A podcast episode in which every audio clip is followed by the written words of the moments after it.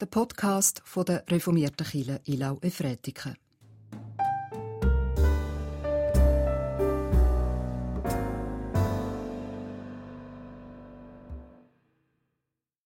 Seht auf und erhebt eure Häupter, weil sich eure Erlösung naht.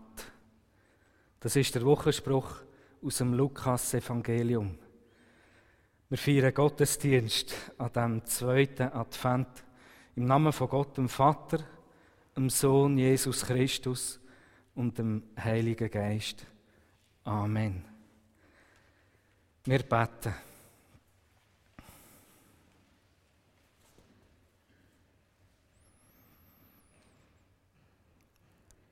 Heiland dieser Welt, der Raum und Zeit erhält, das Licht bricht durch die Dunkelheit, scheint in Ewigkeit.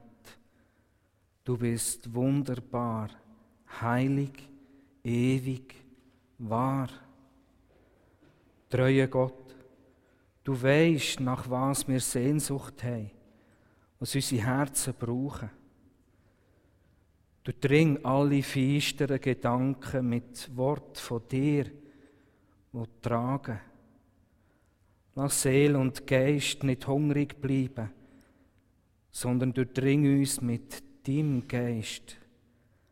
So werden wir gesund und heil und bereit zum Leben, wo aus dir schöpft.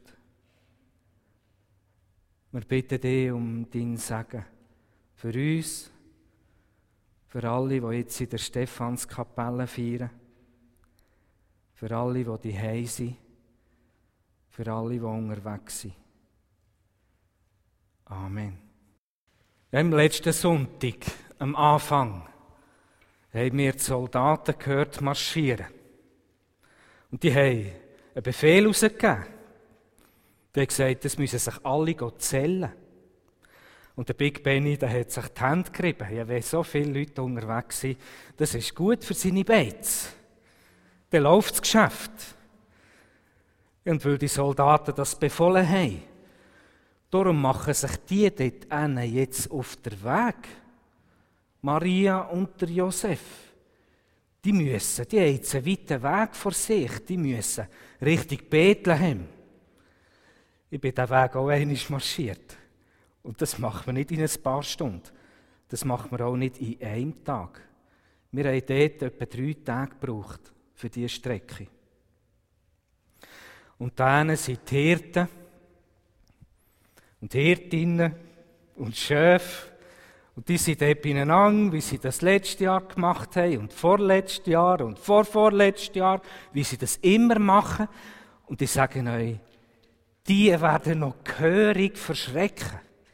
Das wird ihnen durch Mark und Bein gehen. Aber jetzt sitzen sie noch friedlich zusammen, es lustig, machen Sprüche, sind Fusen, schauen zu den Schafen. Und Christel hat gesungen, staunend stehe ich vor dir, Jesus, meine Freude. Du bist als Kind im Stall geboren, uns zum König auserkoren.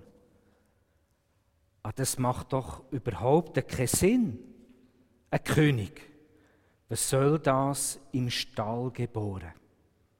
Was soll das? Ein leerer Stall, denken all, das ist viel zu wenig. Ja, wie ist dir das denkt im Advent? Wie muss man das machen? Wir haben den Adventskranz, wo ein Pastor dem Kind hat zeigen wie lange es noch geht, bis es Weihnachten wird. Und das muss man bei den Kindern. Das ist eine unvorstellbar lange Zeit. Aber wie ist denn das bei uns Erwachsenen? brennt da eine Kerze und dann eine zweite und dann eine dritte und dann eine vierte und dann der ganze Weihnachtsbaum und muss dann die Besinnlichkeit immer noch größer werden und noch größer und noch besinnlicher und immer fröhlicher und am Schluss explodiert die Fröhlichkeit. Wenn man ins Killenjahr hineinschaut, dann ist es ganz anders. Der erste Advent ist ganz ein heller, ein fröhlicher Sonntag. Und dann der zweite und der dritte, die werden schwierig. Aber ich bin froh darum. Immer wieder in Seelsorgegesprächen merke ich, die Leute haben so einen Druck und meinen, sie müssen immer besinnlicher werden. Aber nein, es ist doch eine Zeit, eine Feisterei, die wir versuchen aufzuhellen mit Lichter. Und gerade in dieser Zeit, das ist doch die, die, die Schmerzen, die das, was ihm weh tut, wo doch gerade besonders stark zum Ausdruck kommt. Und wenn man diese Texte, die Lieder, die Bibeltexte anschaut aus dieser Zeit, dann kommt das eben auch in denen zum Ausdruck, zum Beispiel im Wochenpsalm, im 80. Psalm. Der gehört zu dieser Woche. Dort in dieser Woche darüber nachdenken, warum. Das ist nicht das verzweifelte Gebet von einem Bauer. Das könnte es sein. Natürlich ist der Rebstock symbolisch gemeint. Was ist gemeint? Da ist ein Mensch, der Ungerechtigkeit, die um ihn herum ist, Gott entgegenwirft. Wo das mit Gott ausmachen tut. Wir wollen jetzt gerade ein Lied singen, das ganz aus dem Buch Jesaja drängt ist. Und dazu lese ich aus dem Kapitel 45 im Buch Jesaja, die Verse 5 bis 8. Das Volk Israel, das lebt da im Exil. Ihre ganze Hoffnung, die ist völlig aufgebraucht, die ist ganz zerbrochen. Und dann tut Gott dem Perserkönig Cyrus ihn zu einem Werkzeug von sich machen, dass er Babylonier äh, niederwerfen tut und dafür sorgen, dass das Volk Israel wieder nach Jerusalem kann zurückziehen kann. Um das geht es in diesen Versen. Ich bin der Herr und keiner sonst. Außer mir gibt es keinen Gott. Ich gürte dich, auch wenn du mich nicht erkannt hast, damit sie erkennen vom Aufgang der Sonne und von ihrem Untergang her, dass es keinen gibt außer mir. Ich bin der Herr und sonst keiner, der das Licht bildet und die Finsternis schafft, der Heil vollbringt und Unheil schafft. Ich, der Herr, bin es, der all dies vollbringt. Ergieße dich, Himmel, von oben, und die Wolken sollen überfließen vor Recht.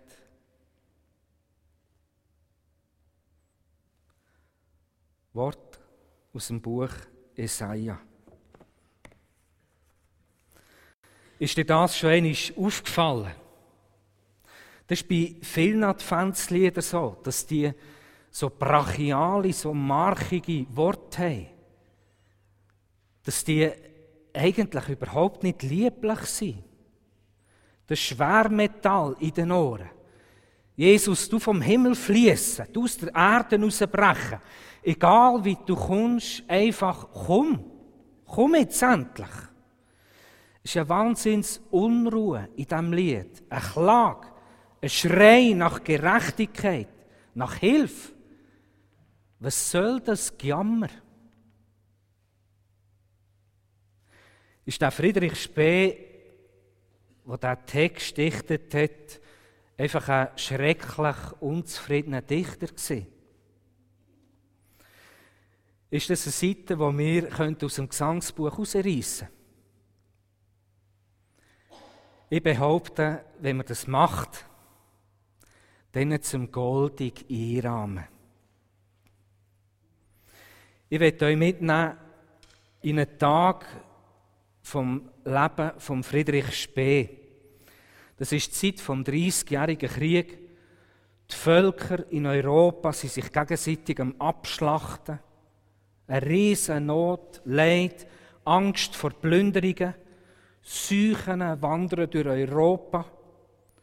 Und der Friedrich Spee, ein Mönch, ein Jesuit, ein Gefängnisseelsorger ist unterwegs zum Gefängnis.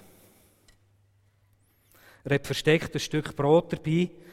Er muss sich jedes Mal überwinden, wenn er auf diesen Weg geht. Es läuft ihm kalt über den Rücken ab. wenn er an den Soldaten vorbeigeht, auch wenn sie ihn kennen, in die kaltnassen Mauern hinein, wo fast kein Licht hineindringt, eine stickige, eine stinkende Luft.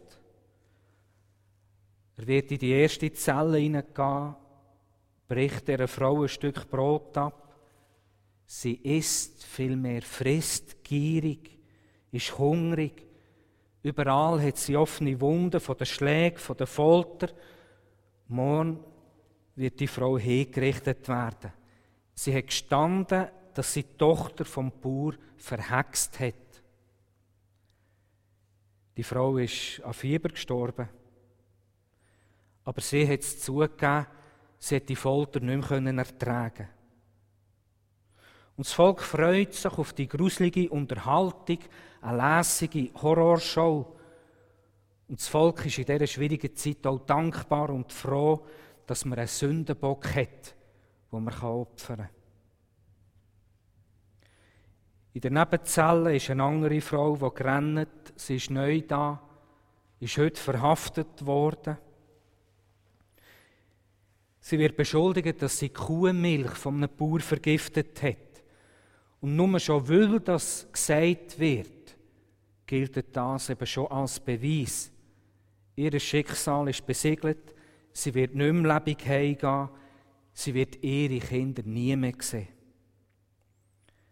Der Spee gibt ihr ein Brot, er lässt ihr zu, tut sie trösten. Ja, da ist wirklich der Teufel am Werk. Aber nicht bei dieser Frau. Sie wird Gerechtigkeit erleben, aber nicht mehr in diesem Leben. Der Friedrich Spee, der Jesuit, macht noch weitere Besuche und dann geht er heim. Er kann die Hexenprozess nicht verhindern, er kann nur zulassen. Er kann nur trösten. Und die Hei am Abend hört er in seinen Ohren das Grennen, das Schluchzen noch immer. Er sieht vor sich die verzweifelten Gesichter. Er sitzt her. Er nimmt seine Strophen für. O Heiland, reiß den Himmel auf. Er prüft seine Worte, die er dichtet hat. Er tut einzelne ersetzen. Wo bleibst du, Trost der ganzen Welt? Darauf sie all ihr Hoffnung stellt. O komm, ach komm vom höchsten Saal, komm, tröst uns hier im Jammertal. So stelle ich mir einen Tag im Leben von Friedrich Spee vor. Und das ist ziemlich genau, weil wir haben Überlieferungen von ihm selber, haben andere Fakten aus dieser Zeit, Überlieferungen von anderen über ihn. In dieser Situation ist das Lied entstanden, das wir gerade gesungen haben. Und später ist eine Sammlung herausgekommen mit dem Lied drinnen unter dem Titel Trotz Nachtigall. Mir erinnert das an einen Film, noch nicht lang her, wo es um einen Mockingbird gegangen ist. Der Spee, der hat die Umstände in seiner Zeit nicht ändern. Und wir lesen von ihm, er hat geschrieben, er hat zu Gott geklagt und er hat ihm vorgeworfen, wie kannst du das ertragen? Und für mich ist entscheidend, er hat die Klage eben nicht auf die Seite geschoben. Und er hat nicht gesagt, das Unrecht, das hat nichts mit Gott zu tun. Das ist nur eine Sache, eine Angelegenheit zwischen uns Menschen. Und darum ist er nicht an den Menschen verzweifelt,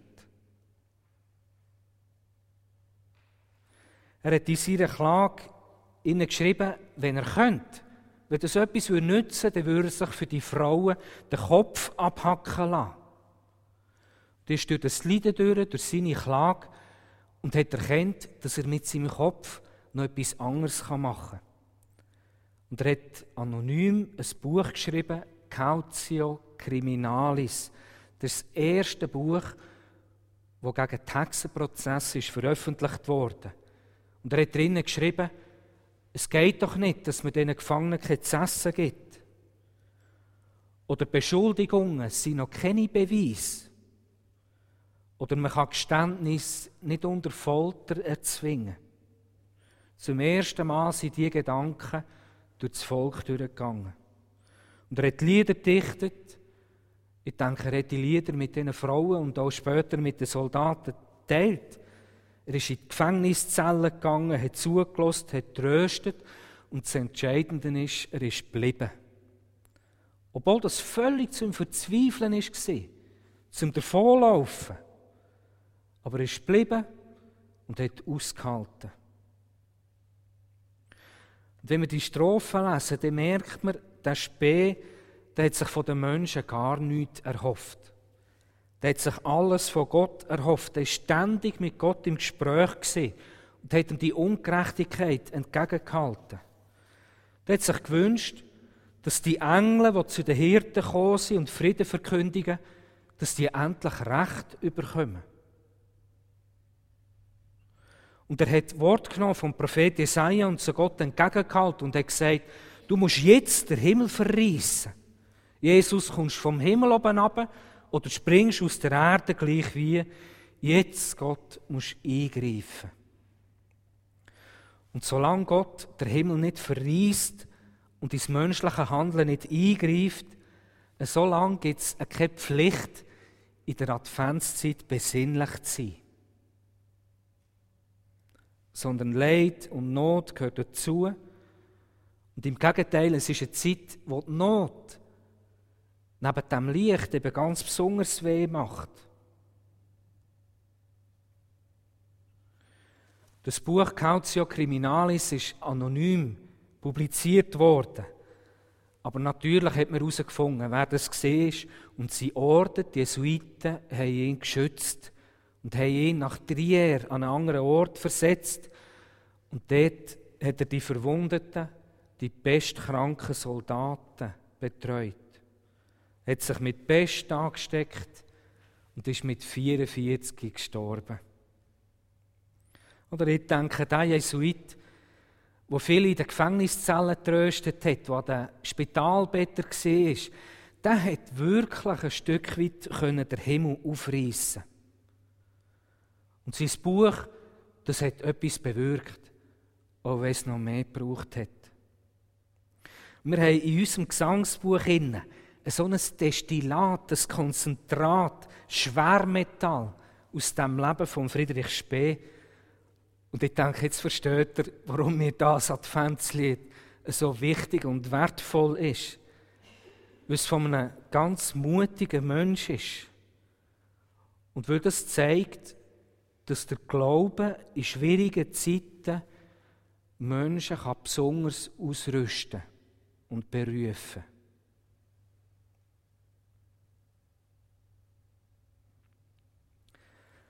Und ich weiß als Seelsorger und als Pastor, dass diese Liedziele heute wieder vielen Menschen aus dem Herz heraus sprechen. Menschen mit Covid-Zertifikat und Menschen ohne Covid-Zertifikat. Ich höre von Verzweiflung, von Angst, von Druck, von Gräben, dass man sich fühlt, als ob die Luft abgeschnitten ist, dass man geschnitten wird von Menschen, die ihm lieb sind und sie wertvoll sehen. Und ich lese und ich sehe, wie der Ton immer schärfer wird. Ich lese Titel in der Zeitung, Aussagen wie Ungeimpfte sind für den Tod von anderen verantwortlich. Ich glaube an einen lieben Gott. Aber auch, dass das Lieb nicht bedeutet harmlos. Und Menschen, die solche Aussagen machen, die werden sich müssen verantworten in dem oder im nächsten Leben. Und jetzt werden die Zeiten wieder schwieriger. Und ich habe ein Weihnachtswunsch. Ich wünsche mir als Pfarrer eine Gemeinde, die barmherzig ist, die nicht mit dem Finger aufeinander zeigt und tut verurteilen, die nicht in den allgemeinen Spott einstimmen. Und das bedeutet sicher nicht, dass man nicht den Kopf benutzen darf, dass man nicht diskutieren oder nicht für seine Meinung einstehen Ich meine damit, dass Gesundheit und Meinungsfreiheit wertvoll sind und kostbar, aber nicht das Allerwichtigste. Ich habe einen Weihnachtswunsch.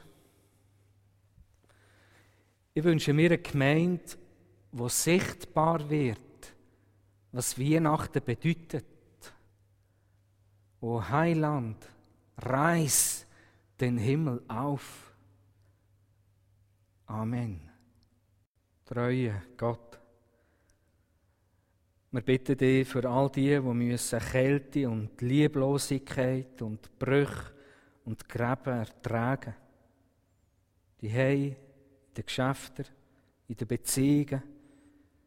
Wir bitten dich, erfülle uns alle mit Gelassenheit, mit Trost, mit Frieden, mit frischer Kraft aus dir. Und wir bitten dich für unsere Kirchengemeinden, für unsere Schwesternkirchen in Ilnau, Fretiken, für die FG, für FCT, für die katholische Kirche, für alle Gemeinschaften um Weisheit in dieser Zeit, dass die große, unbeschreiblich große Gabe, wie der Paulus schreibt, wo du uns gegeben hast, dass wir die heraustragen können. Ich bitte dich um dein Segen für all die, die tätig werden. Und nächste Liebe eine Tat ist, und wir bitten dich für die Kranken und Schmerzbeladenen in unseren Häusern, Heimen und Spitälern. Wir bitten dich für die, die beistehen, die sie pflegen und ein gutes Wort zusprechen. Wir bitten dich für unsere Kirchengemeindeversammlung, wie wir als Gemeinde bestimmen, unsere Verantwortung, wahrnehmen, dass wir es dürfen tun in deinem Licht. Durchdring uns mit dem Band von deiner Liebe. Unser Vater im Himmel, geheiligt werde dein Name, dein Reich komme, dein Wille geschehe, wie im Himmel, so auf Erden.